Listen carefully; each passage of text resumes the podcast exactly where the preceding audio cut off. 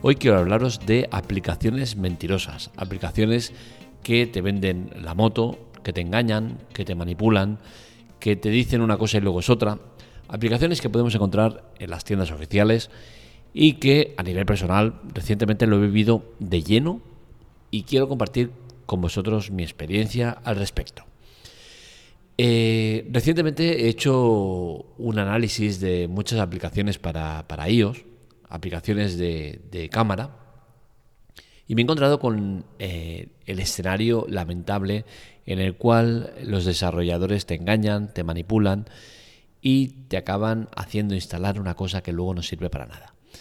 Estoy hablando de casos como por ejemplo aplicaciones que te vienen con el cartel de gratis y luego la instalas y no te deja usarla si no te registras, si no haces una suscripción ligada a, una, a un pago anual o mensual, a una prueba de siete días con suscripción obligatoria y cosas similares. Creo que no son las formas, creo que al final este tipo de prácticas lo que hace es eh, frustrar, frustrar al, al, usuario y hacerlo eh, que pierda el tiempo. Y al final no es necesario, ¿no? Me he encontrado, lamentablemente, con muchos escenarios, muchas aplicaciones que están usando este tipo de, tácticas. Tácticas que, hay que, remediar, hay que controlar, hay que penalizar y creo que por suerte tenemos eh, herramientas para hacerlo. ¿Cuál sería la herramienta que os recomiendo usar contra este tipo de aplicaciones? Pues una vez la instalas, la valoración. Eso es lo que más les duele a los desarrolladores. Que tú le pongas una valoración negativa, a ellos les duele mucho porque al final las tiendas de aplicaciones tienen un algoritmo por el cual siempre valoran eh, las valoraciones positivas tienen más repercusión que las negativas. Con la cual cosa, si tú valoras de entrada, sea bien o mal, esa aplicación ya va a escalar posiciones. ¿Por qué? Porque tendrá valoraciones y eh, Google y Apple lo van a valorar mucho más que una que no tiene ningún tipo de valoración. Entonces, os animo a que, a que las penalicéis. Aquí una aplicación que te dice gratuita, cuando entras, si no te deja usarla, si te deja usarla con unas limitaciones, como me ha pasado a mí con las cámaras de 100 disparos y luego paga, eh, tres días de prueba gratuita más suscripción, siete días de prueba gratuita más suscripción, todo este tipo de prácticas me parece injusto. ¿Por qué? Porque al final tú estás instalando una aplicación que te dice gratis. Y gratis es eso. Que me dices, oye, mira, la puedo usar de manera gratuita y luego dentro de la aplicación tengo extras como eh, extensiones, mejoras o tal, dices, vale, perfecto, no hay problema. Pero me dejas usarla. Sin restricciones, sin marcas de agua. Restricciones en cuanto a la propia aplicación. Una aplicación de cámara, oye, que me deja hacer fotos y vídeo, ya está. Que luego quiero filtros especiales de no sé qué, de tal y cual. Perfecto, hazme pagar si quieres. Pero las funciones normales las quiero tener. Nada de marcas de agua, nada de baja calidad, todo este tipo de cosas son manipulaciones y no me gustan. Entonces hay que luchar contra ello. Estoy poniendo el ejemplo de las cámaras porque es muy directo y muy claro en cuanto a lo que están haciendo, pero hay muchísimas otras. Entonces, eh, algo hay que hacer. Por nuestra parte, esa es la mejor manera de solucionarlo. Por la parte de Apple y Google, pues yo creo que la solución es fácil. Añadir una tercera etiqueta. Tenemos gratis, de pago y poner demos. Pones demo y listo. Y se acabó el problema. Que tienes siete días de eh, de prueba eh, en demo. Nada de gratis, porque no es gratis. Entonces al final creo que eh, tener la etiqueta correcta solucionaría parte de los problemas. por otro lado, mm, me gustaría mm, hacer un pequeño matiz en cuanto al precio de, las, de las aplicaciones, que se van de madre. Con las cámaras es de locos aplicaciones de cámara que, te cuesta un euro mensual de suscripción, 20, 40 o 60 euros al año de suscripción.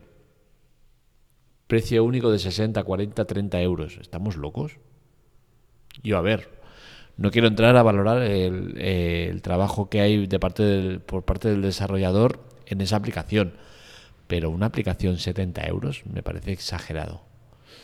Suscripciones me parece exagerado. O sea, es que el tema de las suscripciones se va de madres, que ya estoy tan cansado de suscripciones para todo. Dejemos ya de apretar a la gente. Que bastante ya les cuesta pasar el día a día como para encima tener que andar con las suscripciones de las narices. Para todo suscripción. Y venga, 3 euros por aquí, 5 euros por allá, 10 euros por allá, 20 euros por allá. Y ya, ya está, no pasa nada. Que total nos sobra la pasta. Es alucinante.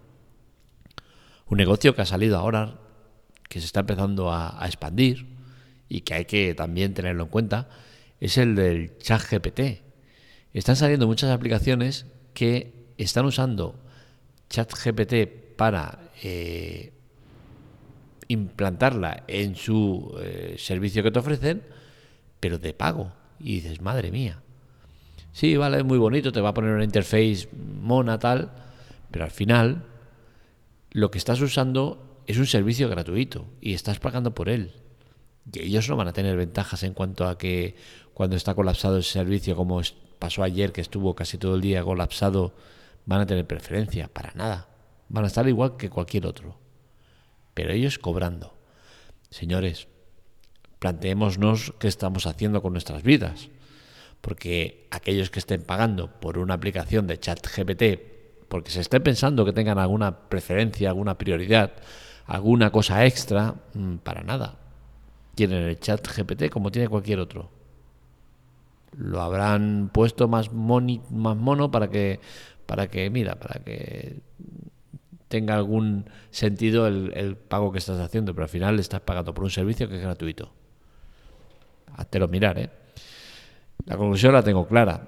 La tienda de aplicaciones no nos está ayudando en nada en el tema de eh, información. Tienen información confusa, insuficiente, engañosa, y eso tienen que solucionarlo.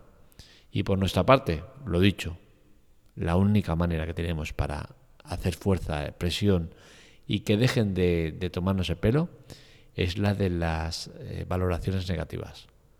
Usémosla para lo que es, para penalizar al que se lo merece.